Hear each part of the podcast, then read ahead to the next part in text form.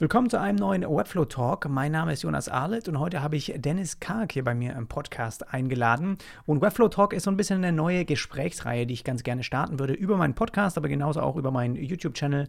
Und da möchte ich eben Creator und auch die, die mit Webflow eben arbeiten, aus der deutschsprachigen Community so ein bisschen einladen, denen auch eine Plattform bieten und immer wieder da mit Leuten ins Gespräch kommen, die eben auch ein bisschen was dazu zu erzählen haben oder eben tolle Projekte machen. Und Dennis macht heute hier den Anfang und der Hintergrund ist, dass ich eigentlich ihn gefragt habe, hey, hättest du nicht Lust, einfach mal deinen Prozess vorzustellen, wie du Webflow-Formulare DSGVO-konform in eine Website integrierst? Und darauf gekommen bin ich da, weil er auch schon dazu eben ein Clonable veröffentlicht hat, was sehr detailliert auch textlich das alles beschreibt. Und ich finde, es hat so ein bisschen gefehlt, dass da auch eben einmal ein Video mit dabei ist, dass man das Schritt für Schritt sieht. Und ich konnte eben zeitgleich ähm, ein bisschen kritische Fragen stellen, auch was vielleicht ihr äh, so fragen würdet oder was für euch ein bisschen unklar ist. Und das war so ein bisschen der Hintergedanke und das haben wir auch heute in dem Gespräch quasi als Bildschirm, ähm, Bildschirmaufnahme äh, quasi mit integriert. Ja, er hat seinen Bildschirm da einmal freigegeben und wir haben das zusammen, sind das durchgegangen. Zusätzlich haben wir aber natürlich noch ein bisschen mehr ähm, ja, über ihn und auch über die Webflow-Arbeit und so weiter äh, gesprochen. Es, es, geht eben auch darum, was so seine Arbeit ist bei Vibrant Design, der Agentur, die sie eben da führen. Ich habe ihn auch gefragt, ob er sich eher als Designer oder Entwickler eben fühlt, weil ich finde, dass er auch ein ganz äh, gutes Händchen für eben Designarbeit hat. Und sein persönliches Highlight eben zur Webflow-Konferenz von 2022. Und da sind wir ein bisschen ein, reingekommen in das Thema eben auch äh, Beta-Programm, auch so ein bisschen Features eben voraus von Webflow quasi eingeladen werden, um sich das mal anzuschauen. Und er oder Vibrant Design ist eben offizieller Webflow-Partner auch, was man dafür so er hat erzählt, dass es da quartalsweise quasi so Meetings gibt, wo man damit reinkommt und dann werden solche Features auch mal so ein bisschen vorgestellt. Aber es gab für ihn auch Überraschungen bei der Konferenz, also sie werden da nicht, nicht alles irgendwie leaken. Und er hat unter anderem auch ähm, die Anleitung, sage ich mal, geschrieben, wie du Webflow in Deutschland nutzen könntest, DSGVO-konform, ja, oder halt aus DSGVO-Sicht. Und das ist ein sehr populärer äh, Forumbeitrag auch. Und das ist momentan immer noch so ein Guide, wo ich auch viele Leute hinschicke, dass ich sage, hey, lest euch einfach das einmal durch. Das ist äh, Status quo momentan, äh, wie du es eben machen solltest.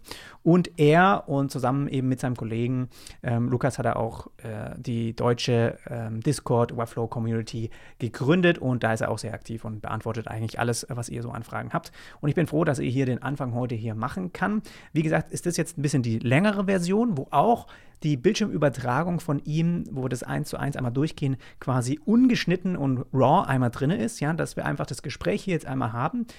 Trotzdem werde ich morgen also nochmal als einzelnes äh, äh, veröffentlichen, als einzelnes Video, wo ich es auch nochmal ein bisschen äh, zusammenschneide, dass es einfach äh, vielleicht ein bisschen knapper und kürzer wird. Es ist doch auch ein bisschen länger geworden, der Prozess, äh, aber ich fand es wichtig, dass man es eben einmal auch sieht. Zusätzlich hat er ja auch dieses äh, Clonable und den, den Guide schriftlich nochmal, den du auch auf jeden Fall in der Videobeschreibung findest, wo du dir das nochmal anschauen kannst, wie man das, was, worauf es ankommt, eben, wenn man diese Webflow-Formulare ähm, selber sozusagen baut und die dann nicht über das Webflow-System laufen laufen, sondern über eine eigene Subdomain, die man eben beim Kunden sozusagen noch zusätzlich mit anlegen kann. Wird er alles ähm, genauer darauf eingehen. Gib mir gerne mal Feedback, wie du das findest, dieses äh, Format. Falls du Fragen hast, auch an Dennis, hat er gesagt, auf jeden Fall in die Kommentare schreiben. Der guckt und überwacht das so ein bisschen und antwortet da auch sehr, sehr fleißig. Ja, ansonsten freue ich mich, dass ich vielleicht da jetzt ein bisschen eine neue Reihe etablieren kann. Und falls du interessante Gespr äh, Gesprächspartner, Partnerinnen hast, irgendjemand, der vielleicht was dazu erzählen hatte, vielleicht du auch selber, dann äh, melde dich gerne mal bei mir und dann äh, können wir da einen Call auch ausmachen. Und damit sage ich erstmal herzlich willkommen, äh, Dennis, hier im Podcast. Ich freue mich, dass du da bist. Vielen lieben Dank, Jonas. Hi. vielleicht stellt sich kurz einmal äh, allen vor und vielleicht auch ein bisschen welche Aufgabe du bei Vibrant Design übernimmst. Ich hatte ja vorher schon äh, Lukas hier noch einen Podcast, mit dem habe ich übrigens auch gerade vor einer Stunde noch gequatscht. Wir haben das jetzt äh, hintereinander gemacht. Aber ähm, ihr seid sozusagen ein Team. Was ist so ein bisschen deine Aufgabe bei dem Ganzen? Korrekt, ja, wie du schon gesagt hast, mein Name ist Dennis Karg, bin die zweite Hand von Vibrant Design, um so zu sagen, und bin bei Vibrant Design, das ist quasi der Name, dem wir uns öffentlich präsentieren, äh, so die federführende Hand, wenn es darum geht, die Projekte abzuarbeiten, sprich Website zu entwickeln, Komponenten, andere äh, ja, Designer, die auf uns zukommen und sagen, ey, wir bräuchten Hilfe bei dem und dem Projekt, könnt ihr uns helfen, etc.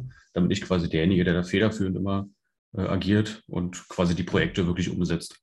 Wir haben uns in der Folge auch mit Lukas schon ein bisschen mehr auch eure Website angeschaut, äh, die ich auch super toll finde. Und ich habe gesehen oder hat er erzählt, dass du auch den Design-Part quasi auch so übernimmst. Und wie würdest du sagen, vom Gefühl her oder auch von den letzten Jahren her, ist, bist du so ein bisschen mehr Richtung Design oder mehr jetzt Entwicklung oder wie würdest du das sagen? Tatsächlich deutlich mehr in Richtung Entwicklung. Mhm. Die Entwicklung musste ich auch nicht nur bei mir feststellen, sondern irgendwie shiftet sich das ja gerade generell bei allen, die in der Webflow-Community etwas länger unterwegs sind. Bei denen shiftet sich der Fokus irgendwie. Anfangs waren sie alle auf Design getrimmt und shiften sich immer mehr Richtung Entwicklung pur und sind am liebsten diejenigen, die am liebsten das Design bekommen würden. Und so, so geht es mir mittlerweile auch, dass am liebsten jemand hätte, der schickt mir einfach das Design, ich setze das um, weil das kann ich viel effektiver als zu designen. Das dauert mir persönlich auch einfach viel zu lange. Mhm. Aber ich mache es trotzdem gerne. Machen wir auch für unsere Kunden. Ähm, aber daher, mein, mein Fokus richtet sich mittlerweile immer stärker in der Richtung Entwicklung und halt auch äh, Unterstützung bei anderen, die Probleme haben in der Entwicklung, die die mhm. tollen Vorstellungen haben, aber wenig Erfahrung daran haben, wie sie es jetzt faktisch umsetzen. Und deswegen shiftet sich das alles immer ein bisschen mehr. Ja. Aber ich finde, man sieht das ganz gut auch bei euch auf der Website und auch bei Projekten, die ihr so macht, dass einfach ja auch so die, die Liebe zu so Details und sowas. Und das finde ich bemerkenswert, wenn du jetzt auch sagst, auch dein, dein Background ist so ein bisschen mehr äh, Entwicklung oder hast du mit Design angefangen? Ich habe mit Design tatsächlich okay. angefangen. Okay, ja gut. Ja, nee, dann ist auch, das ja auch nie in einem Maßstab, wie du ihn zum Beispiel praktiziert hast vorher. Mhm. Äh, viel, viel kleiner, weil mhm. gelernt habe ich auch weder beides nicht, also weder Entwicklung noch Design. Ich bin totaler Quereinsteiger mhm. ähm, und habe mich damit halt, weil es halt gut lief und ich mache es ja jetzt mittlerweile schon einige Jahre lang, halt vor zwei Jahren selbstständig damit gemacht. Und es funktioniert halt. Ja. Auch nur dank Webflow, muss man auch dazu sagen. Ja, ja. Du hast bestimmt auch die, die Webflow-Konferenz ein bisschen verfolgt und die war jetzt erst letzte Woche oder zwei Wochen. Ja, egal. Auf jeden Fall, was war dein Highlight? Äh, bestimmt gibt es auch was, was dir so ein bisschen aufgefallen ist und würdest du das uns erzählen? Ich habe tatsächlich ziemlich viele Highlights. also einiges von dem, was da geteased wurde oder vorgestellt wurde, war mir ja auch schon bekannt, weil dadurch, dass wir die Webflow, sind ja zertifizierte Webflow-Experts und da gibt es ja das äh, Quartalsmeeting, wo man quasi über Neuigkeiten, Produktupdates schon mal vorab informiert wird, aber unter so einem, ich sage mal, einen, einen leichten NDA, sprich man darf nicht drüber reden, weil es ist halt ein geschlossener Kreis und das Webflow-Experts vorbehalten. Und da wurden einige Dinge schon kommuniziert, einige Dinge aber auch nicht, das war tatsächlich eine Überraschung dann an der Webflow-Conf, wo dann so Dinge rauskamen, wo, okay, wurde gar nicht erwähnt wie zum Beispiel Devlink. Das war hm. was, das wurde gar nicht kommuniziert vorher. Mhm. Äh, war eine große Überraschung, aber tatsächlich freue ich mich am meisten darüber, dass äh, aus Symbols jetzt Components geworden sind und man deutlich mehr Freiheit mit den Komponenten bekommt. Dass man zum Beispiel auch CMS-Content da jetzt endlich mit einbauen kann oder konditionelle Visi äh, Visibility für die mhm. Elemente in Symbols. Das ist ein absoluter Gamechanger im, im täglichen Doing äh, und spart eine Menge Hackarounds, die man irgendwie dann implementieren muss, um dann trotzdem alles so hinzubekommen, damit alles einheitlich ist und konsistent ist. Das ist schon, also das ist so persönlich mein Highlight, die, dass aus Symbols jetzt die Komponenten geworden sind. Mhm. Da war ich tatsächlich auch in der Beta schon im Voraus und habe so ein bisschen gewusst, dass das kommt. Mhm. Und dann ist mir irgendwann aufgefallen, hm, bei jedem Webflow-Projekt, wo ich das jetzt habe, sehen meine Symbole ganz anders aus, wahrscheinlich wie bei anderen Leuten. Und ich darf ja auch nicht darüber sprechen. Und ich habe aber mhm. jede Woche meine Tutorials aufgenommen und habe dann irgendwann geschrieben, hey Leute, schmeißt mich da bitte wieder raus. Ich kann das nicht, also ich kann das nicht nur für ein Projekt irgendwie aktivieren, sondern nur für den Account. Und das war mhm. echt, ist eigentlich blöd für mich, aber von dem, äh, äh, irgendwie habe ich gedacht, ja gut, dann lasse ich mich jetzt einfach immer auch so überraschen wie andere auch. Und es ist, ja, es ist nett, wenn man da, da mal ein bisschen mit rumprobieren darf, aber ich fand es eigentlich nur cool zu wissen, dass was vielleicht kommt. Und dann kann man sich so ein bisschen darauf einstellen und seine, bei Kunden hatte ich jetzt tatsächlich ein paar Sachen, wo ich direktes von den Komponenten gebraucht habe und mhm. habe dann da schon Symbole draus gemacht und so, weil ich wusste, okay, ich kann ja bald hier einen austoggeln und sowas. Ja. Und äh, ja, aber ansonsten, äh, klar, äh, ist es ganz nett, da mal mit dabei zu sein, ja. Ja, so, eine, ähm, so eine Features zum Beispiel wie die ganzen Beta, wo du dich auch für einträgst, da nehme mhm. ich zum Beispiel bewusst gar nicht dran teil, weil ich erstens nicht die Zeit habe, mich mit Beta-Features auseinanderzusetzen. Ich brauche das halt für Production und einfach im Vorhinein, ich lasse mich auch gerne überraschen, so wie du auch schon sagtest, aber so eine Beta-Features wie zum Beispiel Memberships oder Logic habe ich mir in der Beta auch nicht angeguckt, weil ich mir dachte, die Leute, die die Beta machen, die werden schon wissen, was wir alle brauchen. Die werden das schon machen. Ob ich da jetzt noch mit reinzähle und da wahrscheinlich mein Feedback gebe, was auch schon 500 Mal vorher gegeben wurde, das lasse ich mir dann gerne äh, weg und fokussiere mich dann darauf, wenn es dann da ist. Und damit ich halt wirklich in Production damit arbeiten kann und nicht denken muss, ah, Achtung, da ist noch ein Fehler, ach, das kann ich nicht machen. Was ich allerdings gut fand, das kann ich vielleicht nochmal sagen, man wird gleichzeitig in so einen Circle eingeladen. Ich weiß nicht, ob das speziell jetzt nur äh, bei den Komponenten so war oder ob die für jedes Thema dann einen eigenen Circle haben. Also es ist ja auch jedes eine Plattform. Thema. Okay, mhm. äh, ist auch eine eigene Plattform und dann kann man so auch drüber diskutieren und äh, Kommentare schreiben. Und was ich da gut fand, dass die Inhouse-Entwickler von Webflow quasi Videos aufnehmen und das, das zeigen, Und die zeigen so ein bisschen, also die haben meinen Horizont voll erweitert mit den Ideen, die sie halt schon mal vorgestellt haben. Guck mal, das könntet ihr machen mit Komponenten so, ja. Mhm. Und das sind ganz viele Sachen, wenn, also ich glaube, ganz viele denken da noch gar nicht drüber nach, ne? Auch dass man jetzt äh, quasi dieses, diese Visibility zum Beispiel mit äh, äh, Embed Fields oder sowas auch machen kann und sowas. Ja, das ist ja eigentlich auch total geil, weil da kannst du ja auch Code ja. reinschreiben und dann ist der Code da oder nicht mehr da. So, und dann kannst du ein ganzes Element komplett anders stylen und so weiter. Und äh, das ist ja, da, da fand ich, habe ich erstmal nicht drüber nachgedacht. Und dann können, weil die arbeiten natürlich da dran und die gehen da mit einem ganz anderen Background dran. Ja. Und es fand ich auch ganz nett, dass man da ein paar neue Ideen bekommt. Aber ansonsten, genau, lass mich auch ganz gerne überraschen. Aber jetzt hast du Memberships und Logic schon mal erwähnt. Also hast du es bis heute auch noch nicht angeschaut oder hast du auch da angeschaut? Auch, angeschaut mittlerweile schon. Also Memberships ist ja jetzt Beta irgendwie für alle raus. Ähm, und Memberships generell ist ja, also wir kennen ja alle die Vertreter, die am Markt vorhanden sind, bevor es Memberships in dem Maß gibt, wie es jetzt gab, sei es nun Member Stake oder Outsetter oder was auch immer, ähm, ist grundsätzlich ja großartig, wenn die Plattform nativ dieses Feature bietet, was ja auch für viele auch einfach wichtig ist für die Wahl ihrer Plattform der Webseite. Ähm, und insbesondere deswegen, es hat ja den enormen Vorteil, dass es halt serverrenderiert ist, sprich, man kann nicht einfach JavaScript ausschalten, man kann trotzdem auf alles zugreifen, was ja zum Beispiel bei, bei MemberStack der Fall ist, dass jeder, der sich ganz bisschen mit Webentwicklung auskennt und weiß, wie man JavaScript ausschaltet und weiß, dass solche Tools nur mit JavaScript arbeiten, umgehen die, umgehen die halt einfach diesen Gated Content. Und gerade für zum Beispiel wie dich, wenn du eine Webseite hättest, wo du nur Gated Content für Content Creator Sachen drauf hast, nur Members können darauf zugreifen, aber du zeigst es nur den Leuten visuell an, die angemeldet sind, mhm. ist das natürlich, deine Zielgruppe sind, sind Webentwickler, Webdesigner. Und die wissen das, wenn man JavaScript ausschaltet und du hast Member-Stack, dann können die natürlich trotzdem alles sehen. Mhm. Also deswegen ist Membership zum Beispiel für jemanden wie dich optimal.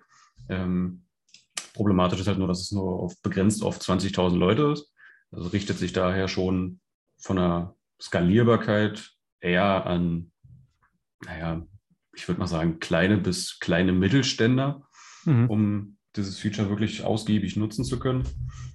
Ja, das wäre jetzt erstmal mein Wort zu Memberships. Ansonsten Logic ist natürlich auch ein extremer Gamechanger, ähm, weil vieles, wofür man vorher halt Zapier bräuchte oder Make oder ähnliches, fällt damit ein bisschen hinten weg. Es ist kein kompletter Ersatz. Aber wir kennen, glaube ich, alle oder jeder, der Webflow mal für eine etwas längere Zeit nutzt und damit auch produktiv arbeitet und vom, äh, vom Kunden oder von der Kundin die äh, Aufgabe bekommt, ja, wir hätten hier ein HubSpot-Formular, kannst du es mal bitte einbinden? Dann versucht man erstmal mit dem Kunden zusammen herauszufinden, okay, wie sieht der Embed-Link aus? Wie funktioniert der Embed? Ist der Embed schick? Passt der zur Webseite? Das kennen wir alle, das Problem, wenn man irgendwelche externen Formulare einbindet und die sehen einfach aus wie hingerotzt und gehören nicht zur Webseite. Das will man als Designer nicht, das will man eigentlich auch als Entwickler nicht, wenn man da nicht ganz so resolut unterwegs ist. Ähm, aber das fällt halt weg. Man kann jetzt halt native Formulare benutzen, als Beispiel, um bei Formularen zu bleiben und halt Daten zum Beispiel an HubSpot schicken, dann hat trotzdem ein normales, natives Formular, was man halt in dem Stil haben kann, wie alle anderen Formulare auf der Webseite auch. Und ich glaube, so, alleine dafür ist Logic schon ein extremer Gamechanger und dass es halt auch gleichzeitig mit dem CMS-Plan und Co. mit drin ist, wofür sie auch ihre Preiserhöhung mit etwas argumentiert haben. Mhm. Aber es, dadurch, dass es wenig andere Plattformen bieten, so eine Möglichkeit und also halt eher auf Zapier oder Make äh, zurück oder draufsetzen, ist es schon echt eine coole Änderung. Eine coole Erweiterung. Ja, jetzt habe ich schon immer wieder die Anfrage bekommen, auch zu Memberships. Ja, ist ja alles schön und gut, aber können wir ja eh nicht nutzen in Deutschland und so weiter. Äh, weißt du da ein bisschen was? Also ist wahrscheinlich wie bei den Webflow Forms auch, dass die, die Daten wahrscheinlich im Dashboard einfach oder in den Projekt-Settings äh, quasi einsehbar sind, welche hm, Mitglieder eingeloggt sind oder äh, eben angelegt wurden und so weiter. Das heißt, sprich, das würde alles gespeichert werden mit potenziellen Zugriffsmöglichkeiten von, von Webflow. Ja, dadurch, dass man, man, also sobald man Member zum Beispiel anlegt oder sich ein Member registriert auf der Webseite, hast du ja die Problematik, dass Klardaten gespeichert werden. Sprich, man braucht die E-Mail-Adresse, um die E-Mail-Adresse auch immer wieder verifizieren zu können, sollte sich jemand einloggen.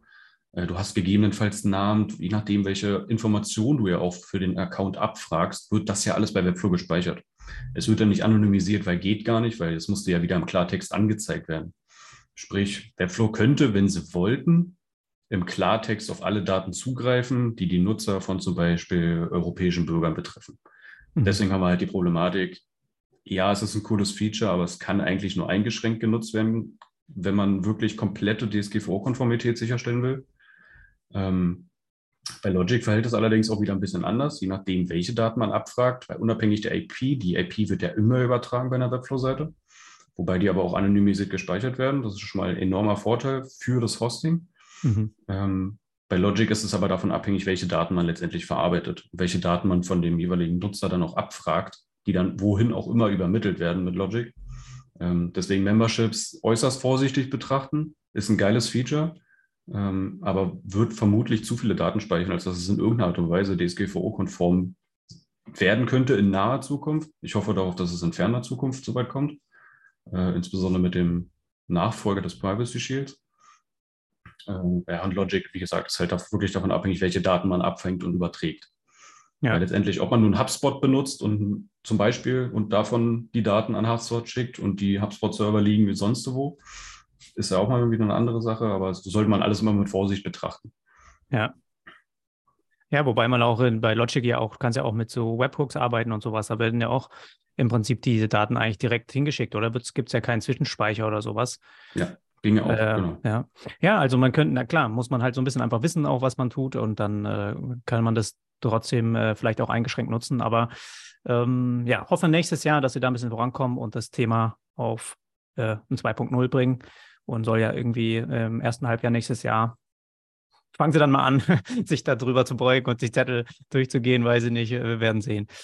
Okay, aber wir sind ein bisschen äh, ein ähnliches Thema, warum wir uns heute auch hier verabredet haben, und zwar Webflow-Formulare. Das ist nämlich auch was, was ich immer wieder gefragt bekomme, ob ich da nicht mal eine Anleitung zu machen könnte und wie ich das denn handle. Und ich muss gleich vorab sagen, dass ich das eigentlich extrem wenig auch bei meinen Kunden einsetze trotzdem hier und da das vielleicht schon zum Thema kam, ich das aber dann auch aus der Einfachheit halber vielleicht dann einfach äh, nicht mit eingebunden habe oder eben anderweitig irgendwie gelöst habe.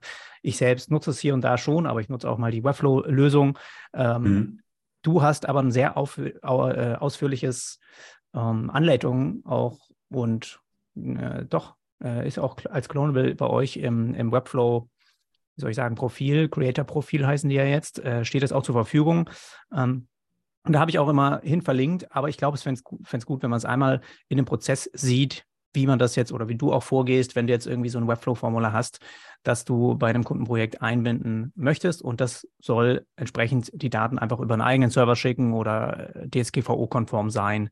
Ja. Und das wäre cool, wenn wir das heute zusammen durchgehen und ich parallel einfach ein bisschen Fragen stellen kann, ähm, die wahrscheinlich auch welche, die Zuschauer dann haben, ne, wenn sie gerade sehen, was du machst. Und für alle, die es eben interessiert, ich packe das auch alles in die Videobeschreibung, dass man den direkt Link zu dem Guide auch nochmal hat. In Deutsch und Englisch gibt es den und dass man da einfach einmal sich das ganz genau nochmal durchlesen kann. Aber ich denke, man kann auch in dem Video jetzt ganz genau sehen, wie es dann wirklich auch äh, funktioniert. Genau, aber sei auch noch dazu gesagt, es gibt mehrere Herangehensweisen, wie man das machen kann. Ich zeige jetzt quasi einfach nur mal die Variante, wie ich es wie man es machen könnte. Also das ist einfach nur, ich könnte es auch am nächsten Tag anders machen. Das ist das Formular, wie man es kennt. Das ist jetzt noch nicht angepasst für den Guide als solches, also für den Tectite Formprozessor, den wir jetzt hier einfach benutzen, für den ich auch den Guide geschrieben habe. Und alles, was du hier siehst, ist quasi Webflow Native. Jegliche Elemente, die man halt auch sonst kennt, ohne dass man da jetzt noch irgendwas ergänzen müsste oder ähnliches. Um jetzt aber Tectite, also den Formprozessor, der dafür zuständig ist, dass die Daten an die und die E-Mail-Adresse gesendet werden, die man haben möchte brauchen wir natürlich ein paar Voraussetzungen, damit es überhaupt funktioniert. Und äh, da kommen wir halt auf Dinge wie, man braucht zum Beispiel, dadurch, dass wir Webflow-seitig nichts serverseitig hochladen dürfen. Wir haben ja mhm. wirklich nur das, was Webflow uns gibt. Wir können keine Dateien hochladen, die irgendwo ausgeführt werden können oder ähnliches. Braucht man halt auch irgendwie eine Subdomain oder irgendeinen Webspace, auf den man zugreifen kann, auf dem PHP funktioniert. Das ist in der mhm. Regel bei jedem Hoster, den man so kennt, der bietet wenn man sich eine Domain holt, die man ja ohnehin benötigt für eine Webseite, um die irgendwann mal live zu schalten, äh, kommt dem einher auch immer irgendwie ein Webspace, wo man zum Beispiel HTML-Dateien hochladen kann oder sonst irgendwas. Und äh, auf diesen Servern läuft in der Regel auch PHP. Also klingt jetzt vielleicht nach einer großen Hürde, dass man eine Subdomain braucht mit einem Webspace, auf dem PHP läuft. Das klingt komplex, ist es aber faktisch nicht, weil jeder Anbieter hat das in der Regel in einem Paket schon mit drin. Ja, deswegen da muss man sich eigentlich eher weniger Sorgen drum machen. Also wir nutzen zum Beispiel äh, Ionos von 1 und 1. Darüber mhm. laufen alle Kundendomains, die wir verwalten und auch die Webspaces. Ähm, mhm. Total unkompliziert und super einfach. Ähm, mit Subdomain meine ich übrigens, wir haben jetzt zum Beispiel kundenname.de ist jetzt die Webseite. Und wir brauchen eine Subdomain, wie zum Beispiel, die man nennen könnte assets.kundenname.de. Und auf mhm. dieser Domain liegen dann quasi alle externen Daten, die man zum Beispiel noch mit auf die Webseite packen will oder halt das äh, PHP-Formular, um dann auch letztendlich die Daten aus dem Formular zu versenden. Und das, man muss diese Subdomain anlegen, weil im Prinzip man auch bei, bei Webflow in, äh, über die DNS-Einträge, damit die Domain nachher immer äh, von Webflow quasi verwendet werden darf. Ich habe das auch schon gemerkt, jetzt erst äh, beim Kundenprojekt, dass man da halt einfach per FTP nichts hinzufügen kann oder so. Ne? Du legst quasi nochmal eine Subdomain an, damit du wegen eigenen Webspace hast, der nicht betroffen ist von diesen DNS-Einträgen. Ist das korrekt? Mit, das ist komplett korrekt, korrekt, genau. Okay. Ähm, wenn jetzt jemand sagt, okay, nee, mein Kunde hat aber kein Website, er hat ein Domain für, warum auch immer hat er keinen Webspace dabei. Ist das was, was es auch äh, kostenlos gibt oder sollte man gerade bei dem Thema jetzt sagen, nee, du, dann nimm lieber die paar Euro in die Hand und dann hast du eh ein bisschen Webspace, ähm, was ja heutzutage wirklich irgendwie, weiß ich nicht, äh, ein paar Euro kostet und im Jahr oder so, ne? Ist ja nicht ja, teuer. Also es ist wirklich nicht teuer, aber eine kostenlose Variante hängt halt also da kommen wir wieder an den Stichpunkt, wenn du dafür nicht bezahlst, bezahlst du mit Daten.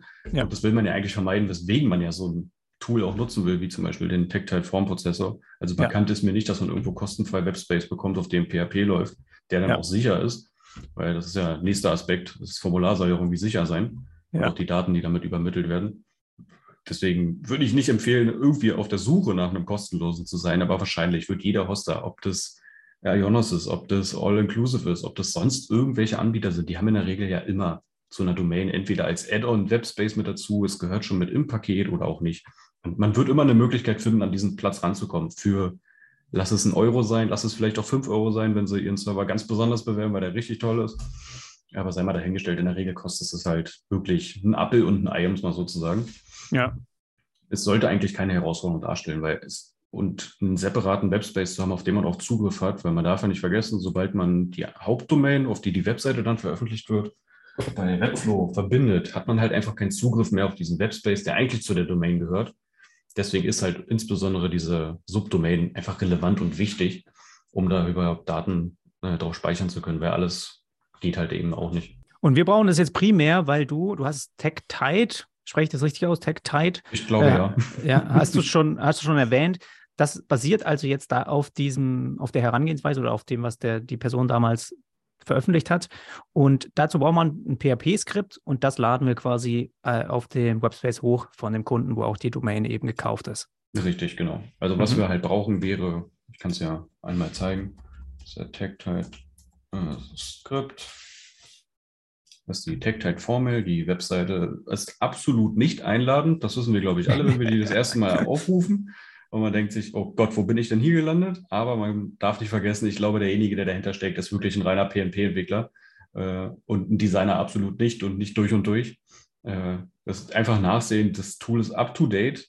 Wir nutzen jetzt auch eine Version, die ist das letzte Mal geupdatet worden im Oktober. Also das Ding ist aktiv in Entwicklung, darf man auch nicht vergessen, und das ist halt wirklich kostenfrei. Die monetarisieren sich halt dadurch, dass sie halt ermöglichen, dass du ein easy Setup damit machen kannst, dass die das halt für dich setupen, aber man kann es rein theoretisch auch selber machen ja, was, dann, was wir halt machen, ist einfach Formel runterladen, Download Free auf dem wunderschönen Button. Dann haben wir hier nochmal einen. Ja, das heißt, complete, complete du musst free. das immer wieder äh, auch updaten oder was? Muss, müsste man nicht, es ist alleinstehend. Okay. Wenn man einfach nur zukünftige Updates haben will, dann ist das halt einfach mit da. Mhm. Ansonsten, es funktioniert, es ist völlig update-free. Man kann es so nutzen, wie man es halt kennt. Ja, das laden wir dann halt einfach runter. Mhm. Ähm, ja, mal hier kurz zurück. Ähm, wichtig, was wir noch benötigen, also ich kann da kurz auflisten, was wir einmal alles brauchen, damit das mal kurz komplett ist. Also genau. wichtig ist, wir brauchen auf jeden Fall immer eine Subdomain wie assets.kundenname.de und Subdomains sind in der Regel ja auch immer inklusive beim Domain-Paket, wie auch immer. Äh, PHP muss auf dem Server laufen, auf, zu dem diese Domain halt gehört. Wir brauchen SSL-Zertifikat, weil halt Daten übermittelt werden. Das ist eine ist ja einfach gefordert von der DSGVO, dass Daten auch sicher und encrypted äh, übersendet werden. Wir brauchen einen FTP-Zugang. Bedeutet, auf dem Server, auf den wir die Daten ablegen will, brauchen wir irgendwie einen Zugriff, dass wir dort Daten hinlegen können. Das SSL-Zertifikat ist also, das reicht dann nicht aus, das von Webflow, weil wir das auf einer Subdomain laufen lassen. Richtig, genau. Nur die okay. Hauptdomain hat ja, hat ja die SSL, das SSL-Zertifikat, aber nicht die Subdomain. Mhm. Und auch bei den meisten Anbietern ist halt dieses SSL-Zertifikat auch schon mindestens eins inklusive. Bei Ionos ist zum Beispiel das der Fall und das nutzen wir dann in der Regel immer für die äh, Subdomain, weil okay. bietet sich an, wir haben ja eh eins frei und ja. das andere wird von Webflow gestellt, also passt einwandfrei von der Anzahl der benötigten SSL-Zertifikate. Ähm, ja, was ich noch genau. meinte, ist FTP-Zugang brauchen wir halt. Also wir brauchen durch über FileZilla einfach Zugangsdaten für den Server, damit wir die Sachen entsprechend ablegen können. Ja. Dann brauchen wir das Skript, was wir gerade runtergeladen haben. Wir bräuchten noch ein HTML-E-Mail-Template, damit wir halt auch die Mail, die dann letztendlich bei uns ankommt mit den Daten, die der Nutzer über das Formular ausgefüllt hat, entsprechend aussieht und halt nicht wie hingerotzt von Webflow normalen Forms. Mhm. Äh, irgendein Code-Editor, um die beiden Dateien dann auch zu bearbeiten und halt das Formular, was wir in Webflow einfach gebaut haben. Also man geht quasi einfach so ran, man besorgt sich die Dateien, die man braucht und fängt halt an, das Formular zu bauen, wie man es denn gerne hätte und wie es der Kunde auch benötigt. Also wie gesagt, das Formular ist nativ in Webflow gebaut. Hier nicht irritieren lassen, das ist ein Embed, weil ich das etwas angepasst habe. Das sind die ganzen Checkboxen. Könnte ähm, man aber auch mit den Checkboxen in Webflow einfach lösen. Das ist das, das Gleiche. Könnte man genau. Die liegen tatsächlich auch hier unten drin, nur sind halt geheidet, weil ah, ja. Webflow ermöglicht halt nicht alles bei Formularen mit einzustellen. Und das einige Sachen muss man dann nochmal separat per, per, Hand machen. Weil so ein Dinger wie zum Beispiel, man möchte, dass, dass, dass eine Checkbox nicht den Wert True oder False zurückgibt, sondern zum Beispiel den, das, was eigentlich hintersteht, wie zum Beispiel ah. jemand hat Webflow-Coaching angeklickt und nicht hat Ja oder Nein zu dem und dem angeklickt. Äh, ich hätte halt gerne, dass ich das dann in einer Zeile bekomme, ja. was alles angeklickt wurde, statt einfach nur Ja, Nein, Ja, Nein, Ja, Nein. Ah ja, verstehe. Aber das heißt, im Prinzip könnten wir in Webflow alles, was uns da zur Verfügung steht, auch hier reinmachen in das Formular und das würde über das PHP-Skript gesendet werden per E-Mail. Korrekt. Ja, okay. Alle, alle Daten über das Formular, irgend, irgend, in welcher Feldform, also Select, ob es ein Time Zone Field ist, ob es ein Input-Text ist oder was auch immer, oder eine Text-Area, eine Checkbox, ein Wait, wird alles übermittelt. Also da muss ja. man sich gar keine Sorgen machen. Cool. Ähm, was wir dem einfach nur ergänzen müssen, also es gibt halt ein paar äh, Anpassungen, die wir vornehmen müssen, damit einfach alles funktioniert, wie wir es wollen. Äh, ups, jetzt passiert. Ein bisschen größer. Wir fügen dem Kannst Ganzen einfach nur ein Embed hinzu. Kannst du auch gern äh, einmal äh, ranzoomen, vielleicht, wenn dann haben wir nachher im Screen Recording ein. Ja, genau, so passt. Ja. So ist einmal zwei. Mhm. Dann haben wir ein Embed, okay.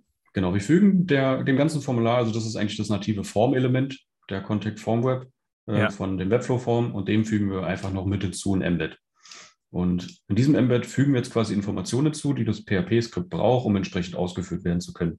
Mhm. Und ich habe mir das mal kurz zur Seite gelegt und wir gehen das einfach einmal mal durch.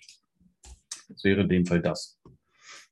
Wir geben einfach noch äh, Hidden Fields mit an, die der Nutzer nicht ausfüllen muss. Die sieht er auch nicht und die werden auch nicht weiter angezeigt. Ich brauche einfach nur das Formular, damit es funktioniert. Ähm, in dem Fall geben wir zum Beispiel an, das sind die Empfänger.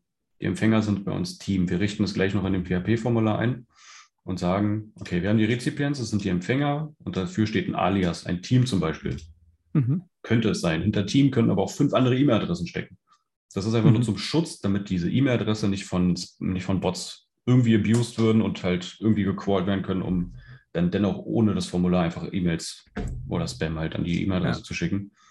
Also da könnte auch Kunde jetzt stehen, man kann den erstmal frei vergeben, den Namen. Richtig, genau. Man braucht den Namen nur später nochmal. Also es muss sich decken mit dem, mit dem, was im PHP-Skript steht und mit dem, was da drin steht. Ja. Genau, weiter geht es mit einer Good-URL, die angezeigt wird oder da wird derjenige hingeleitet, sollte die Nachricht erfolgreich gesendet worden sein.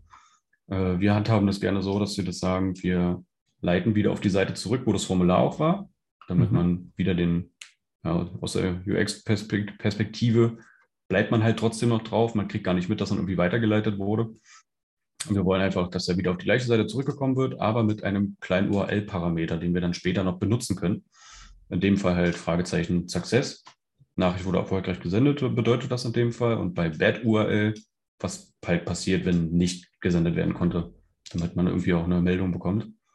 Dann Subject, wie auch immer das dann heißen mag. Das ist dann quasi das, was in der E-Mail als Header drin steht. Ey, Kontaktanfrage von der Webseite. Mhm. Dann gibt man an, dass man ein Template benutzen möchte wie die Daten halt verarbeitet werden sollen. In unserem Fall heißt das formtemplate.html. Das ist die Datei, also diese Template-Datei von HTML, wo dann die Daten eingetragen werden, die dann per Mail gesendet werden. Mhm. Und dann haben wir hier noch zwei, die sind zum Beispiel im Guide jetzt gar nicht mit drin, weil die haben wir im Guide nicht gecovert, aber darauf sind wir auch erst später gestoßen. Und es sind ähm, sogenannte ähm, Reverse Capture Fields. Wir versuchen nämlich wegzugehen von Recapture, weil Recapture nachgelagert Google Fonts lädt. Und mhm. das führt früher oder später zu ganz schön argen Problemen, wenn man das noch länger benutzt. Deswegen versuchen wir gerade mal auf eine, eine alternative Version zu nutzen dafür, was uns auch äh, TechDate gibt. Das bedeutet, wir nutzen ganz normales Input-Type Text, ja. geben dann eine Klasse Visually Hidden. Die Visually Hidden Klasse, die definieren wir gleich noch. Müssen wir auch separat über Custom CSS machen, weil nicht alle Funktionen davon über Webflow abdeckbar sind. Mhm. Und wir geben denen zum Beispiel einfach eine fiktive, aber irgendwie real, real scheinende, also einen real scheinenden Namen, damit Bots darauf reinfallen. Zum Beispiel Vorname wäre ja im Englischen halt oder im Deutschen Vorname. Vorname mhm. klingt für Bots wahrscheinlich, oh, hier gebe ich jetzt einen Namen ein, weil ist halt nicht irgendwas random, hier könnte ich vielleicht wissen, was ich da eintragen könnte. Wichtig ist, ich sage zum Beispiel dem Skript, das hier ist der Wert, der steht da drin, der muss da drin stehen. Ich habe aber auch noch ein zweites Feld, das gleichen die miteinander ab und da darf nichts drin stehen. Wenn der Bot das ausfüllt, ist das für das PHP-Skript ein Zeichen as ein Spam mhm. und wird gar nicht rausgeschickt. ist quasi, man, man trickst den Bot ein bisschen aus. Ja. So, und dann haben wir noch das letzte, ist äh, noch so eine, ein sogenannter Honeypot. Das ist quasi ähnlich wie diese Mechanik. Das ist nur noch mal ein zweites Feld und bedeutet, wenn der Bot das ausfüllt, dann weißt du auf jeden Fall, wenn in meiner Mail irgendwas zu diesem Feld stehen sollte, dann ist es definitiv Spam, weil ein normaler Mensch würde das niemals ausfüllen. Genau. Ja. Das dazu. Auch, auch wenn für viele das jetzt, die es jetzt sehen und denken, oh, das ist, ich sehe jetzt schon Code und das kann ich sowieso nicht bewerkstelligen. Im Prinzip das ganze Ding kann man sich ja so kopieren, außer das Einzige, was man, man kann oben den Team, kann man zum Beispiel den Namen ändern und den Betreff von, äh, wie es dann im, äh, im E-Mail-Postfach quasi ankommt beim, beim Kunden. Der Rest Richtig, kann genau. man ja erstmal so lassen und halt mit einer Vorlage, die jetzt ja weitergeführt wird, äh, sozusagen gleich aufbauen. Richtig, ja. genau. Man müsste halt nur noch die Links austauschen. Also man, man kann eigentlich alles anpassen, was man gerne hätte. Wichtig ja. ist halt nur, dass die Informationen, die hier drin stehen, sich irgendwie decken mit dem PHP-Form, aber da kommen wir ja noch dazu. Ja. So, was uns aber noch fehlt, ist die äh, Visually Hidden Klasse. Die fügen wir jetzt einfach noch hinzu, weil wir sie brauchen, weil sonst sieht es halt so aus. Sonst sehen wir die Felder, die eigentlich nicht äh, sichtbar sein sollten. Mhm. Und passen wir dann einfach mal an. Und Visually Hidden, weswegen wir es halt nicht nativ einfach nur Webflow machen könnte, wäre, weil wir setzen äh, auf Position Absolute Overflow Hidden, aber wir klippen das Ganze. Durch diese Eigenschaften wird es für Screenreader, also für Nutzer, die zum Beispiel nicht Webseiten mit den Augen betrachten, sondern sich vorlesen lassen, wird mhm. dieses Feld mehr oder weniger ignoriert. Das ist halt wichtig, damit die das nicht ausfüllen und fälschlicherweise auch noch auf, äh, also als Spam markiert werden. Mhm. Äh, und deswegen ergänzen wir das einfach nur. Das Feld ist halt winzig, das kann man nicht anklicken, das wird man niemals sehen. Es ist aber im Prinzip eine Art von Display None, nur das können wir hier nicht nutzen, weil es sonst nicht mehr im für die Screenreader zu sichtbar, äh, sichtbar wäre, oder wie? Genau, richtig. Wir wollen, dass Bots es sehen. Also ja. irgendwelche Spam-Bots sollen dieses Feld erkennen, Screenreader aber nicht. Das ist ja. die Hürde, deswegen muss man dieses CSS-Snippet einfach mit einbinden. Das benutzt man einfach. Das ist einfach irgendwo drin, kann gelagert werden und gut ist. Ja. Ähm, und das darf halt einfach nicht ausgefüllt werden. Aber Bots sollen es auf jeden Fall erkennen. Okay, so, das cool. war es dann auch da schon. Ähm, was wir noch ergänzen, um dann später auch diese äh, Success States zu haben. Wir haben jetzt zum Beispiel die ganz normalen nativen Elemente von Webflow genutzt, äh, um halt anzuzeigen, Nachricht wurde erfolgreich gesendet mhm. oder Nachricht ist halt Error. Ja. Wir wollen uns die ja trotzdem anzeigen lassen, weil mit den ja. PHP-Formen funktioniert das halt in der Art und Weise nicht, weil letztendlich wird es ja nicht mehr über äh, Webflow gesteuert, was angezeigt wird. Wurde die Nachricht nun erfolgreich gesendet oder nicht, das kann Webflow ja letztendlich dann nicht mehr bewerten, weil wir nutzen ja gar nicht mehr die Webflow-Forms. Äh, man kann aber auch jedes andere Element nutzen. Man muss nicht die nehmen. Man kann die auch überall anders platzieren. Es ist, spielt an der Stelle keine Rolle. Es gibt uns daher auch ein bisschen mehr Freiheiten als die normalen Webflow-Forms. Wir können zum Beispiel auch den Success State ganz oben auf der Webseite anzeigen oder ganz unten. Es ist, spielt an der Stelle wirklich gar keine Rolle. Oder auch auf eine Slash äh, äh, Danke oder sowas einfach verlinken. Also auf man, man kann zum Beispiel auf eine extra Danke-Seite verlinken. Klar, mhm. geht auch. Also, wo man das haben möchte, ist völlig einem selbst, selbst überlassen. Ja. Von daher hat man da schon ein bisschen Freiheiten. Aber was wir jetzt einfach noch ergänzen ist, weil wir es später brauchen, wir geben der Kontaktform, also das Element, wo die ganzen Felder drin sind, geben wir nochmal eine ID, weil wir die einfach später brauchen. Zum Beispiel Kontaktform. Wie man die benennt, ist auch völlig egal. Man braucht sie nur, man muss sich nur merken, dass man sie so genannt hat oder man guckt halt wieder nach. Ja. Ähm, da ist sozusagen alles drin. Richtig, genau. Wir mhm. geben dem noch hinzu, äh, also dem Success State, der angezeigt werden soll, wenn die Nachricht erfolgreich gesendet werden, geben wir auch einfach noch eine ID, damit wir die targetieren können. Und dem äh, Fail State genauso. Contact ja. Fail. Ist egal, wie man es nennt. Man braucht es noch später nochmal. Ja. Aber letztendlich spielt es keine Rolle. Ähm, dann fügen wir dem Ganzen noch ein bisschen was hinzu, weil ohne alles geht es nicht. Also ein bisschen Code kommt noch. Aber da gehen wir gerne durch. Das hier kann an der Stelle gerne ignoriert werden. Das ist einfach nur für die Checkboxen. Und wir wollen ja, wenn eine Seite aufgerufen wurde, wie zum Beispiel, ähm, also die Seite haben wir hier mit dem Fragezeichen an der URL Success, dann soll ja irgendwas angezeigt werden, es soll ja was passieren. Wir wollen ja, dass der Success State äh, angezeigt wird, weil Webflow zeigt uns ihn ja nicht mehr, der funktioniert ja nicht mehr. Genauso wie mit dem Fail State. Sag du mir gerne, sollen wir ein bisschen durchraschen? Soll ich Zeile für Zeile erklären oder soll ich es einfach nur reinkopieren? Füge erstmal ein und dann guck mal, wenn es jetzt okay. 20 Zeilen sind, dann nicht. Es sind vielleicht 20 Zeilen. also wir haben, wir, wir, wir, wir loopen das Ganze ein bisschen. Wir sagen, okay, die Funktionen sollen ausgeführt werden, wenn man zum Beispiel auf der und der Seite der Webseite ist. Man könnte mhm. aber auch sagen, okay, äh, wir möchten nur das ganz, äh, alles ausfüllen, wenn dieses Element auf der Webseite existiert, weil sonst hast du in der Konsole halt ganz viele Fehler, die mal auftauchen, weil ey, Element existiert nicht, Element existiert nicht und Co. Mhm. Deswegen, man kann es so machen, man kann es auch andersrum machen, letztendlich spielt es keine Rolle. So, was wir brauchen. Wir brauchen erstmal die aktuelle URL. Damit wir checken können, ist dieser Success oder der Fail State überhaupt in der URL mit übermittelt, damit wir anzeigen können, ey, Nachricht wurde erfolgreich gesendet, ey, Nachricht wurde nicht gesendet aus den und den Gründen. Mhm. Deswegen definieren wir jetzt hier äh, einfach mal kurz noch ein paar äh, Variablen. In dem Fall ist der Kontaktform. Wir haben halt dem Element hier, haben wir die ID gegeben. Ja. Kontaktform, die nutzen wir hier wieder. Dem Success State nutzen wir genau das Gleiche. Deswegen haben wir überall die IDs eben vergeben. Und sagen dann erstmal, das soll grundsätzlich von GSEP, was im Hintergrund noch mit eingebunden ist, soll es ausgeblendet werden, aber das muss man an der Stelle auch nicht nutzen. Und sagen, wenn in der URL Success drin steht, was wir übermitteln, dann äh, kannst du gerne den Response Fail löschen, weil den brauchen wir nicht mehr. Und mhm. zeig bitte den Success State an. Das soll dann passieren. Und zeige uns bitte auch das Kontaktformular, weil nativ in eine, wenn bei Webflow ja was gesendet wurde, dann wird das Formular nicht mehr angezeigt, weil wird ausgeblendet, man kriegt nur noch den Success State zu sehen. Ja. das wollen wir einfach umgehen. Oder wenn Fail, dann lösch bitte die Success Message, äh, Message und zeig uns bitte den Fail Responder an, damit wir sehen, wir haben was falsch gemacht. Und das war es dann letztendlich auch schon. Klingt etwas, klingt, klingt vielleicht kompliziert, aber wenn da jemand Fragen in den Kommentaren hat, die beantworte ich auch gerne oder kommt ja. auch gerne bei Discord drauf. Das ist alles kein Hexenwerk, um es so zu sagen. In, der, in deiner Anleitung von dem Clonable ist ja auch hm. der Code immer mit drin und da ist es aber ohne GSAP, ne? Also was das wäre ist, das ist ohne GSAP, genau. Genau. Genau, also ja. wie gesagt, in dem Beispiel von dem, von dem Tech-Tech-Guide, wie gesagt, wir, wir iterieren auch immer unseren Prozess immer weiter, wie wir das angehen und wie wir Dinge machen, weil was wir von einem Jahr gemacht haben, machen wir heute wahrscheinlich gar nicht mehr so. Mhm. Äh, aber dennoch ist alles noch valide, es funktioniert ja alles. Also wir, manchmal geht man halt ein bisschen andere Herangehensweisen an. Ja. Hier so, aber an der Stelle müsste man im Prinzip ja auch gar nichts äh, anpassen an dem Code, weil die IDs haben wir vergeben und äh, en entsprechend zeigt er den Fail oder den, ähm, den Error State oder den Success State einfach an. Richtig, genau. Das können ja. wir auch ganz einfach überprüfen. Sollten wir den Fall haben, dass wir jetzt zum Beispiel Success weitergeleitet wurden, dann kommt ah, halt ja. das ja. dann wird uns das halt angezeigt. Oder wir sind im Fail-State, weil wir wurden vom Formular da wieder zurückgeleitet, dann wird halt das angezeigt. Und man Super. sieht das dann halt dementsprechend. Oder man leitet halt auf eine extra Seite weiter. Dann braucht man den ganzen Code zum Beispiel auch nicht. Ah, ja. Das kann, ja, fällt stimmt. dann auch weg. Mhm. Für uns ist es einfach nur, weil wir wollen wieder auf diese Seite landen und basiert auf der URL etwas anzeigen, was vorher nicht zu sehen war. Ja. So. Ansonsten ist wichtig, wir bräuchten ordentliche Namen für unsere Formular, also für die Felder als solches. Sprich, hier darf halt nicht stehen Vorname minus zwei oder Nachname oder E-Mail-Adresse fünf als Beispiel. Es sollte irgendwie ordentlich benannt werden, damit man später da keine Fehler hat, sonst ärgert man sich und man erkennt den Schreibfehler nicht.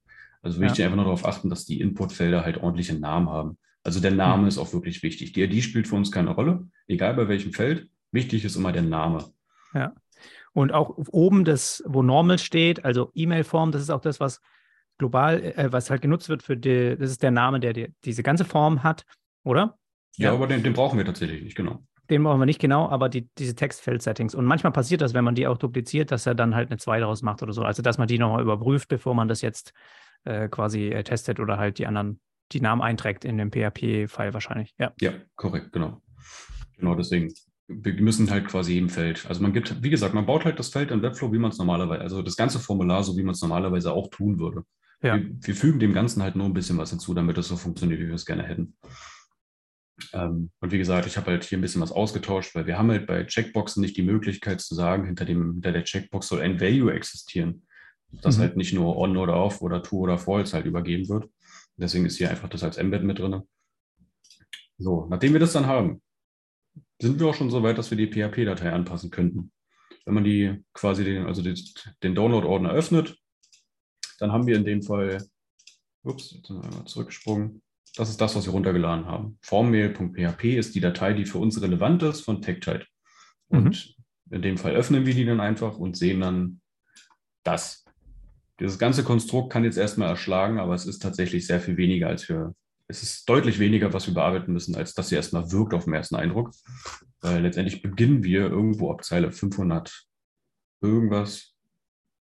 Das ist auch alles im Guide beschrieben. Also da muss man sich jetzt keine Sorgen drum machen dass man da jetzt irgendwie was kaputt machen kann oder ähnliches. Man kann sich nur verschreiben, dann funktioniert irgendwas nicht und dann guckt man nochmal rüber. Aber wie immer beim Coden ist es immer ein bisschen debuggen, debuggen, debuggen, aber darum muss man sich nicht scheuen, weil das ist alles kein Hexenwerk letztendlich. Es wirkt nur erstmal sehr viel. Und ich beschreibe das ja auch alles im Guide, wie man es machen kann. Ja. Äh, wir benutzen hier in, der, in dem Video jetzt allerdings die Version 10.02. In dem Guide benutzen wir die Version 9.25 die einzige Änderung, die man wirklich feststellen wird in der Bearbeitung dieser Datei, ist, dass die Zeilen ein bisschen verrutscht sind. Da steht jetzt halt eine andere mhm. Nummer. Hier mhm. sind wir jetzt zum Beispiel, starten wir bei 521, im Guide vielleicht bei 518. Ja. Aber die Angaben haben sich absolut nicht geändert. Das ist alles gleich geblieben.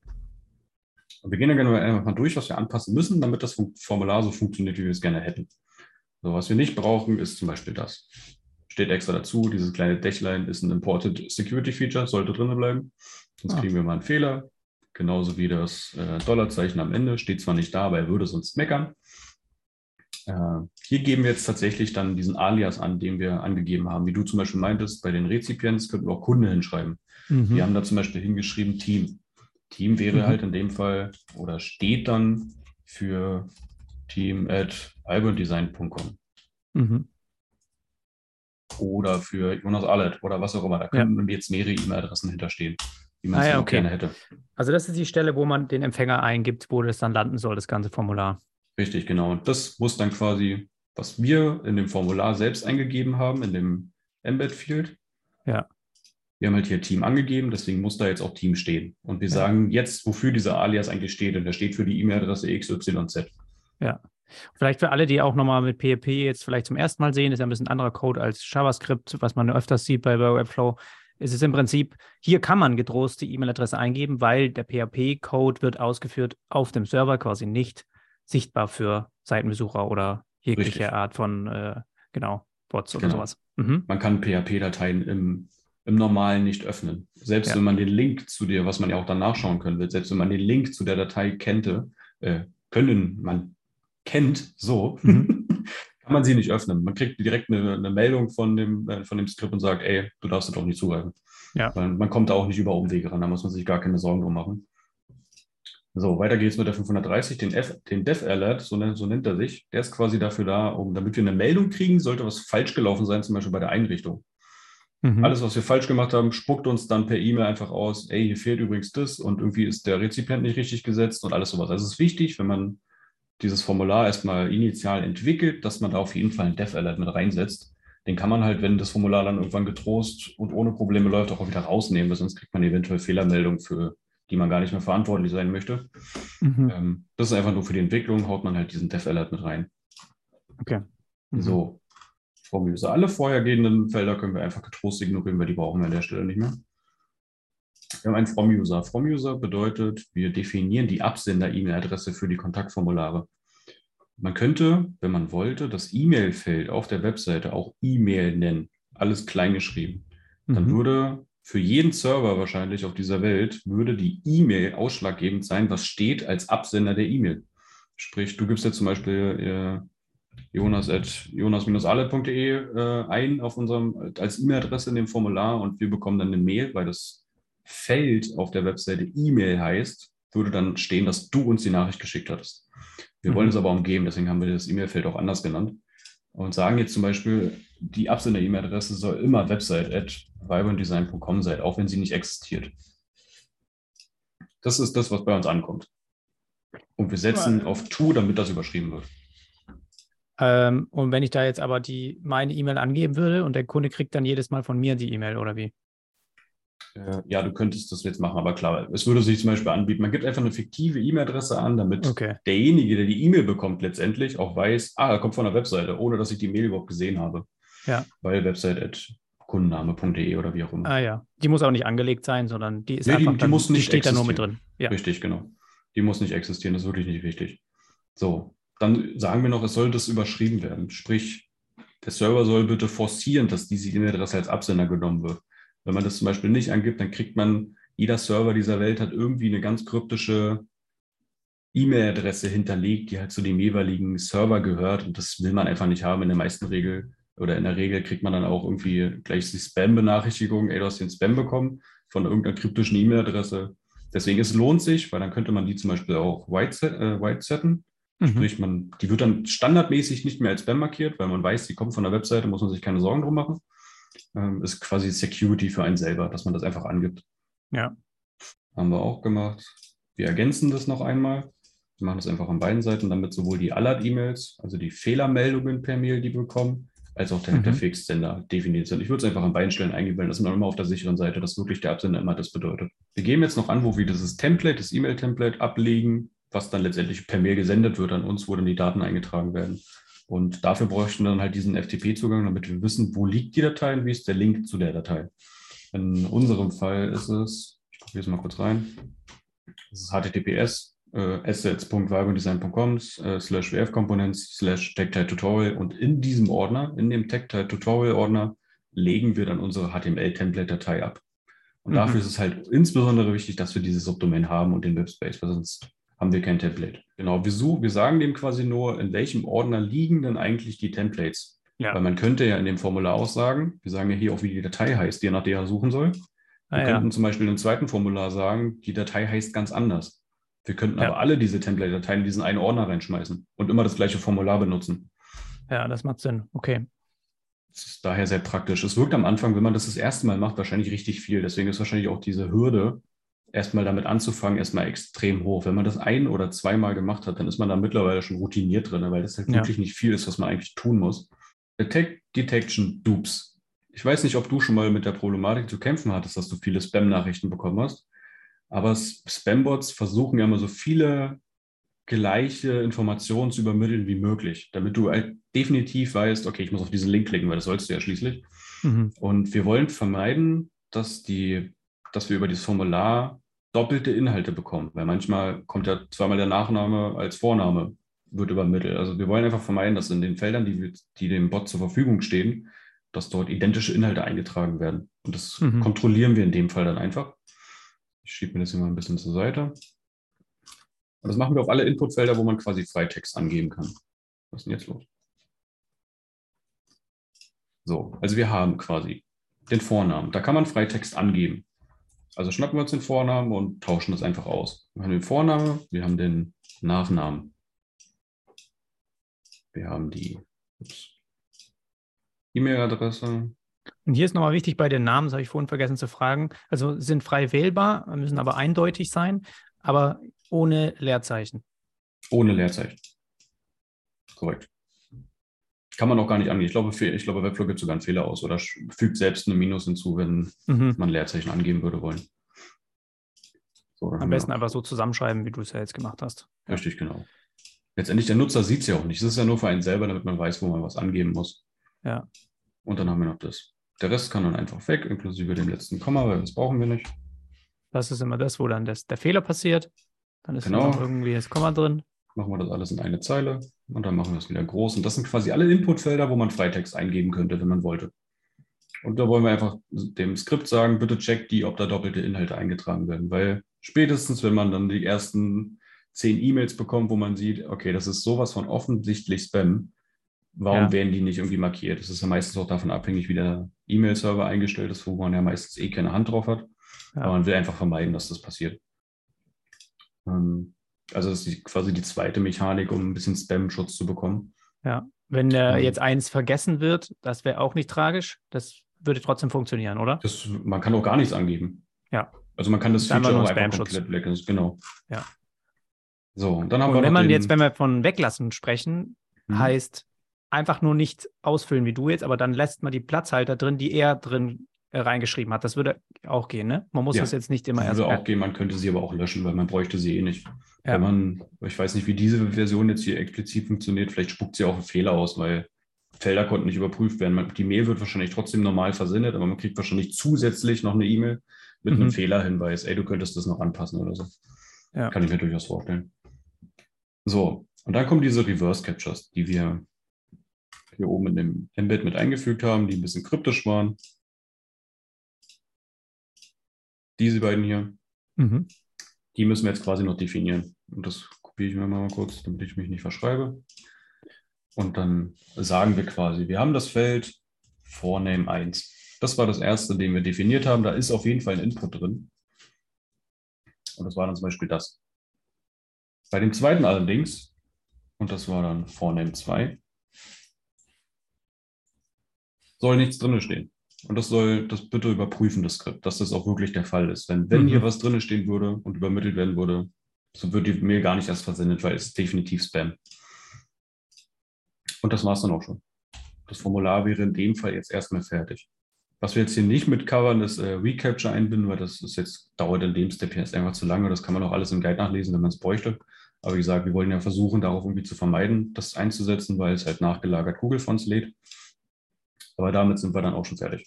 Das Formular könnten wir jetzt quasi hochladen und es würde funktionieren, wenn man nichts falsch gemacht hat. So, dann bräuchten wir aber allerdings noch ein Template, was wir benutzen, damit die äh, E-Mail-Adresse, äh, die E-Mail auch ordentlich gesendet wird. Mhm. Und da haben wir zum Beispiel das. Ist auch in dem äh, Guide mit verlinkt. Den Link lasse ich dir auch nochmal zukommen, Jonas. Da Mhm. kann man sich einfach irgendein Formular, was durch Litmus geprüft wurde. Litmus ist ein E-Mail-Validierungstool, damit man schauen kann, ob die E-Mail, so wie sie dort gebaut ist, auch in allen anderen E-Mail-Plattformen so aussieht. Weil wir kennen es ja alle, man Ja. baut eine E-Mail und dann sieht die in Apple Mail einfach mal ganz anders aus als in Google Mail. Und Litmus prüft sowas einfach und die stellen einfach kostenfrei so, ein, so, ein, so eine Vorlage bereit. Und letztendlich, die muss, es ist ja noch eine E-Mail-Vorlage. Die muss ja nicht aufregend aussehen, es sei denn, man möchte es. Aber letztendlich soll sie einfach nur schön sein, mehr oder weniger. Ja, zumindest ein paar Absätze dazwischen und so weiter. Zum Beispiel, genau. Ja. So, die legt man sich dann einfach runter. Ich habe die in meinem Fall einfach schon angepasst. Was da drin steht, ist dann auch nur äh, HTML und CSS. Die andere Datei würde heißen E-Mail minus inline und ich habe die E-Mail inline benutzt.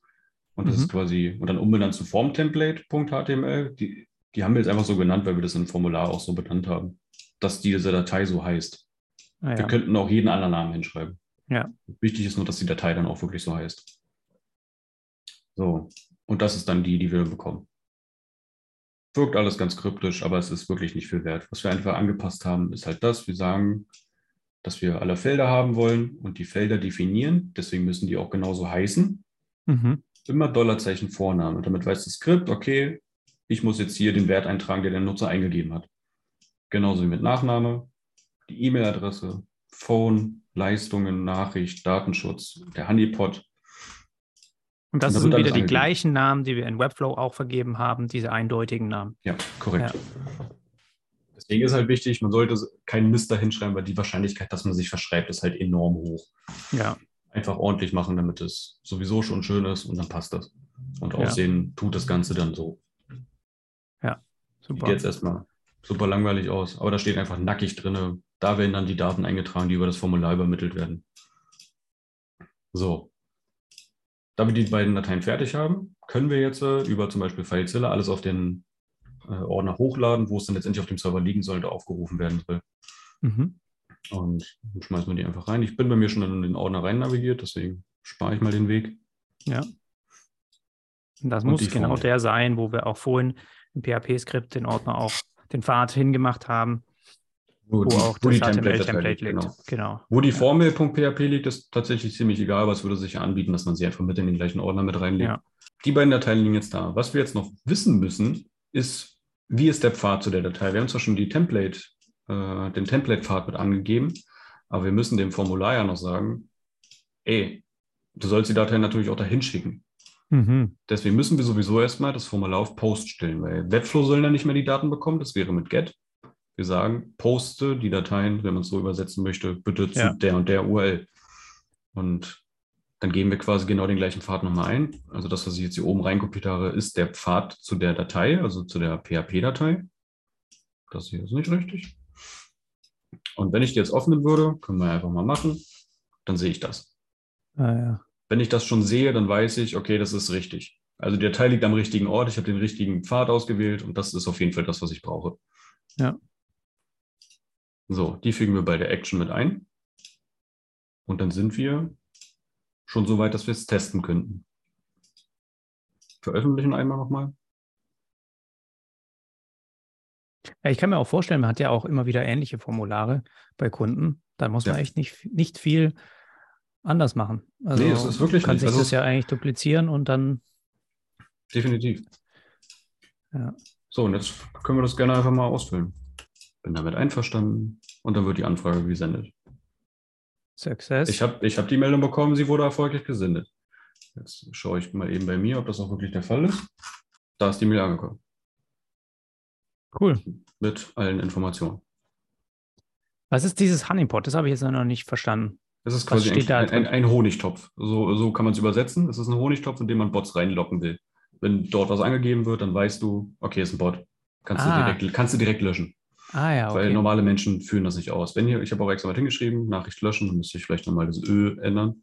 Ja. Äh, sofern im Honeypot etwas anderes steht als NA. Wenn jetzt ja. was anderes stehen würde als das, dann weißt du sofort, das ist ein Bot. Ja, das ist ja cool. Mhm. Und hier steht ja zum Beispiel aufgelistet die Leistungen, die angeklickt wurden. Und deswegen habe ich in Webflow auch das Embed benutzt, weil ja. ich halt die Formulare angepasst habe. Ich habe die ganzen Checkboxen halt noch ein Value hinzugefügt und dem Ganzen wurde, oder das, die ganze Nummer hat ein Array bekommen. Sprich, du siehst es hier Name, Leistung und dann Klammer auf, Klammer zu. Wenn ich das mhm. normalerweise in den Formularen drin hätte, dann würde das, das ist ja das, was ich angehen kann. Ich habe ja gar nicht die Möglichkeit, ein Value anzugeben oder einen Namen. Mhm. Ich könnte jetzt hier auch nicht eine Klammer setzen, würde auch nicht funktionieren. Und wenn ich jetzt zum Beispiel sagen würde, Value ist a reserved name, ja, mhm. cool. Hilft ja, mir an der Stelle nicht. Deswegen dieser Umweg. Okay. Alternativ müsste ich jetzt sagen, dass in dem Formular selbst müsste jedes einzelne hier angegeben werden, jedes einzelne Feld, was zur Verfügung steht. Und ich müsste angeben, zum Beispiel, sagen wir mal, wir kopieren das hier jetzt spaßeshalber. Ups und sagen Webdesign, also Leistung kommen jetzt halt. Und dann gibt es hier den Namen von dem einzelnen ja. Checkbox-Feld an und da würde da stehen True oder False. Ja, Weil das ist halt nicht sexy. Kann man, genau, wäre möglich, dann kann man den Kunden einfach sagen, gut, wenn da True steht, dann ist er an Webdesign interessiert. Richtig, genau. Aber ist natürlich so edler, wie du es gemacht hast, okay. Genau, Oder man hat äh, ein Inputfeld und der schreibt rein, was er möchte. Richtig, Aber genau. So ist natürlich cool. Das andere war jetzt, hier ist ja jetzt kein Recapture drin. Hier ist jetzt kein Recapture drin. Das brauchen wir auch nicht. Es ist trotzdem ein Spam-Schutz enthalten. Es ist trotzdem ein Spam-Schutz enthalten. Wir sind aber gerade noch am Prüfen, wie effektiv er tatsächlich in Production auch funktioniert. Es ist durchaus denkbar, dass einige Spam-Bots, die überlisten ja auch Recapture, ähm, trotzdem durchkommen. Wir testen das und wir schreiben das dann wahrscheinlich auch in den Guide rein, ob die Version oder ob diese Variante, die wir in dem Video gezeigt haben, immer noch effektiv ist.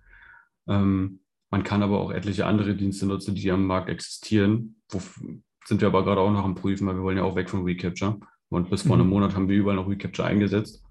Ähm, sind aber auch noch auf der Suche nach irgendeiner validen Alternative, die halt auch wirklich gut funktioniert. Weil dadurch, dass wir halt das Webflow erstens noch nicht Version 3 zur Verfügung stellt von Recapture, was wirklich problematisch ist, ähm, und halt uns halt auch nicht ermöglicht, irgendeine Validierung auf Serverebene einzusetzen, sind allen Nutzern, die nicht auf Webflow-Form setzen, ein bisschen die Hände gebunden. Mhm. Weil wir brauchen halt irgendeine Validierung auf der Seite. Aber eigentlich ist es so ja cooler, weil du musst ja gar nicht gar kein Capture ausfüllen. Und wenn er trotzdem funktioniert, wäre es ja super. Genau, darauf hoffe ich. Darauf hoffe ich inständig, dass, die, dass diese Variante ohne Recapture so funktioniert, wie ich das gerne vorstelle. Hast du in deinem, äh, in dem, in der Anleitung, hast du schon ein Clonable dabei, dass man das in den Formularen sieht und sowas, ne? Ja, man könnte ja rein theoretisch äh, den Guide kopieren. Also ja. einfach klonen. Man müsste es nicht, man kann es ja ich, ich habe es extra freigestellt. Ich habe den Guide ja so gebaut, dass man ihn eigentlich nicht klonen müsste, aber man kann ja. es machen, wenn man würde wollen. Ja. Ähm, aber ja, da wäre ein Formular mit drin. Ja. Aber wie gesagt, das ist halt noch von einer Version vor, vor einem Jahr. Es funktioniert trotzdem alles. Ja. Ähm, die letzte Frage war jetzt hier bei mir: Was ist, wenn jetzt jemand einen File-Upload mit aktiviert? Würde das auch geschickt werden, wenn er da ein Dokument Ähm, hochlädt? Grundsätzlich ja, es würde funktionieren, man muss es nur ordentlich einrichten. Und das ist tatsächlich eine Menge Aufwand. Äh, dafür, insbesondere für File-Uploads, würde sich eine SaaS-Plattform anbieten, um das zu ermöglichen. Mhm. Weil, also wir haben zum Beispiel das noch nicht hinbekommen, wir haben den Fall auch noch nicht gehabt, dass wir es bräuchten, einen nie. File-Upload, aber Ja. es ist, ist wahrscheinlich für einige relevant. Ich habe es auch schon mal einen Tag lang versucht zum Laufen zu kriegen. Und das Einzige, was ich hinbekommen habe, ist, dass die äh, Datei per Mail gesendet wird. Mhm. Da ist aber auch mit vielen Problemen zu kämpfen, weil wenn die Mail gelöscht wird, ist der Inhalt weg. Der ist nirgends besonders gesichert. Mhm. Wenn man Mhm. aus Versehen mal die Mail löscht und man hat es vergessen und dann ist einfach das, was man gesendet bekommen hat, ist weg, wenn es nicht abgelegt wurde. Was natürlich wünschenswert wäre, wäre, man die, erstens die Datei wird auf dem Server abgelegt, in einem Ordner beispielsweise. Der Ordner muss vom Skript angelegt werden. Man muss im besten Fall in der Mail kriegt man zum Beispiel einen Link zu der Datei. Und das Mhm. sind halt so eine komplexen Mechaniken, weswegen es sich meistens schon anbietet. Entweder man setzt auf ein anderes Tool oder man so, nutzt halt irgendeine SaaS-Plattform. Aber in den Fällen hier, so wie wir es jetzt gezeigt haben, reicht es ja in den meisten Fällen den meisten Personen aus. Weil Ja. wer schon Daten erfassen will, wie zum Beispiel Lebensläufe oder Co., was ja schon wieder sehr sensibel ist, ähm, der nutzt wahrscheinlich eh irgendeine eigene Plattform oder setzt sowieso ohnehin schon auf irgendeine, die man dafür nutzen könnte. Nee, es kommt ja auch echt selten vor, aber dann muss man sich damit beschäftigen, wenn man es braucht, ja. Korrekt. Super, ich glaube, das war echt super hilfreich. Und ich werde es noch ein bisschen zusammenschnippeln, wahrscheinlich irgendwie vielleicht separat nochmal veröffentlichen, dann hat man es nochmal als eigenes Video. Ja. Aber das hat, das weiß ich jetzt schon, wird sehr vielen sehr viel helfen. Und ich genauso, ich fand es auch nicht so aufwendig. Ich glaube, äh, wenn ich mir das einmal äh, nochmal anschaue, dann baue ich das einfach auch mal für meine Website. Ja, klar. aber auch kein Formular, aber irgendwie wäre es doch cool gewesen, nicht nur ein PDF zum oder ein, was habe ich da irgendwie ein Pages-Dokument, was sie mir wieder zurückschicken per E-Mail. Es gibt ja auch einfache Lösungen, aber Ja, es ist natürlich nicht so sexy. Ja. aber ich fand das super, super hilfreich und wir werden die ganzen Links einmal zu der Anleitung nochmal äh, und zu dem Clonable packe ich auf jeden Fall in die Videobeschreibung. Und ich würde sagen, ja, waren wir lang genug jetzt dabei, können wir Feierabend machen und haben heute was Gutes getan für die Community. Definitiv. Danke dir auf jeden Fall für deine Zeit. Auch die Discord-Community, in der du auch sehr aktiv bist, da bin ich äh, äh, leider jetzt heute nicht mehr ganz so drauf eingegangen, aber ähm, finde ich auch super toll, was du da machst und dass du da auch so viel antwortest und Hilfe stellst. Also da gerne auch mit reinschauen, packe ich auch in die Videobeschreibung. Vielen Dank. Gut, dann wünsche ich einen schönen Feierabend und wir hören uns. Machen wir so. Vielen lieben Dank. Lass dir gut gehen. Tschüss. Ciao.